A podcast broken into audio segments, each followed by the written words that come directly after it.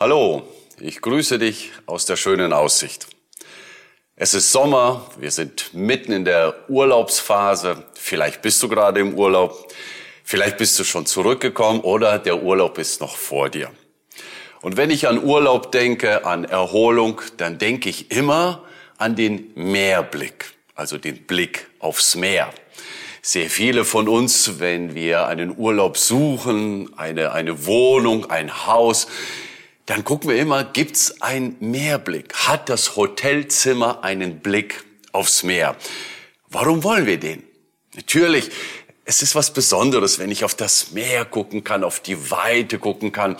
Oder vielleicht denkst du dann gerade an einen Sonnenuntergang und du sitzt so auf deinem Balkon, auf deiner Terrasse und siehst, wie die Sonne hinten am Horizont versinkt. Der Meerblick kostet auch mehr. Meistens musst du für so ein Zimmer auch etwas mehr bezahlen. Nun, ich erzähle das, weil ich bei dem Meer oder den Gedanken an das Meer letztens an ein Lied denken musste. Das Lied, das kennst du. Wo ist solch ein Gott so wie du? Mitten in diesem Lied kommt auch das Meer vor und der Gedanke, der dort in diesem Lied entfaltet wird, der steht in Micha. Und ich möchte dir diese Verse lesen aus Micha 7, 18 bis 19.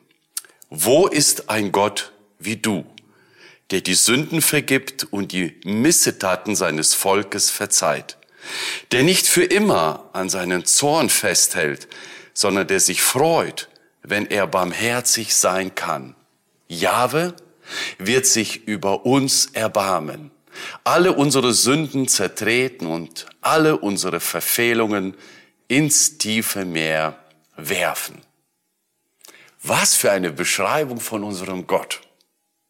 Er wird Sünden vergeben. Er wird an die Missetaten nicht gedenken. Er wird uns verzeihen. Und das Schönste in diesem Bild ist, was macht er mit unseren Sünden? Es heißt hier, er schmeißt sie ins tiefe Meer.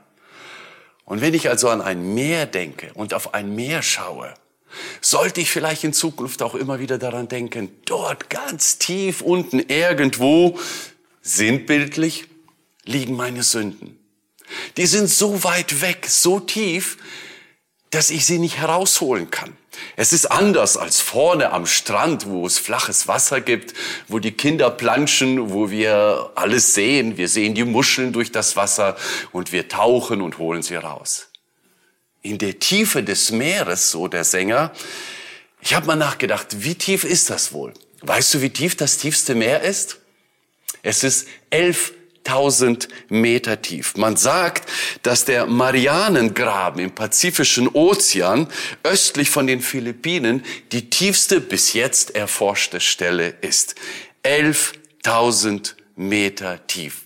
Kaum erforscht. Man weiß nur, es gibt auch dort Lebewesen und es kommen auch nur irgendwelche Geräte runter, Roboter. Kein Mensch war da unten. Es ist sehr, sehr tief. Und da unten sind irgendwo unsere Sünden. Wenn du im Urlaub bist und auf das Meer schaust, oder wenn du das nächste Mal in den Urlaub fährst und auf das Meer schaust, denke auch an den Meerblick, aber diesmal mit H, an den Meerblick.